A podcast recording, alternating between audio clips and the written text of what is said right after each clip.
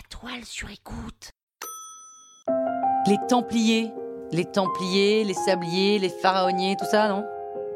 Vous écoutez Krusty History, le podcast qui vous raconte les histoires de l'histoire.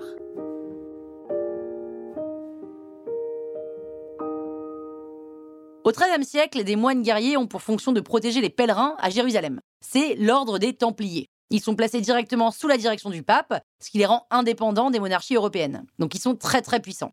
Des commanderies de l'ordre sont installées partout sur le territoire de l'Europe de l'Ouest, notamment en France. C'est une sorte de multinationale. Et les commanderies, c'est des lieux de prière et de formation pour les futurs soldats. Après leur formation, les moines soldats protègent la route des croisades et peuvent aussi aider durant les croisades. Et justement, pendant les croisades, des royaumes chrétiens sont mis en place au Proche-Orient autour de plusieurs villes comme Saint-Jean d'Acre. Et ces territoires permettaient le pèlerinage des catholiques vers Jérusalem. Mais Saint-Jean d'Acre tombe dans les mains des musulmans en 1280, les Templiers n'ont plus de mission réelle et ils vont s'installer à Chypre. Là, leur puissance, même si elle est déclinante, reste quand même assez importante. Donc ça fait un peu flipper tout le monde, surtout le roi de France Philippe IV le Bel.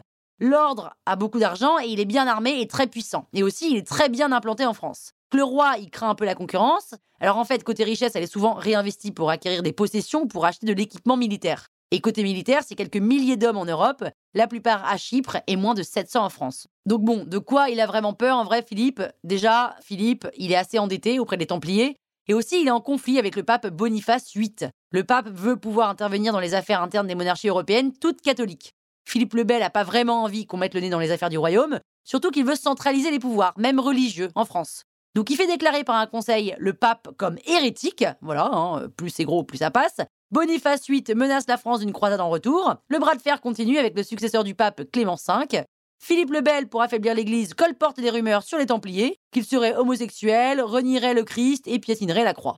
La propagande commence à fonctionner, Philippe court-circuite le pape en arrêtant 200 Templiers, par la torture, il obtient des aveux. L'ordre des Templiers est dissous par Clément V, sous pression de l'armée française. Le chef des Templiers reconnaît avoir renié le Christ et il finit sur le bûcher en 1314. Il va en profiter pour maudire Philippe le Bel et Clément V. Donc beaucoup de Templiers seront sauvés en échange de confesser leurs péchés. Philippe le Bel va renforcer fortement le pouvoir royal et la fin des Templiers va constituer un tournant dans l'histoire médiévale en affaiblissant le pouvoir papal. Mais bon, il meurt moins d'un an après, tout comme le pape d'ailleurs. Hein. Est-ce que la malédiction aurait marché? Peut-être. Croustille, hein? Toile sur écoute. Hey, it's Danny Pellegrino from Everything Iconic. Ready to upgrade your style game without blowing your budget? Check out Quince. They've got all the good stuff shirts and polos, activewear, and fine leather goods, all at 50 to 80% less than other high end brands. And the best part? They're all about safe, ethical, and responsible manufacturing.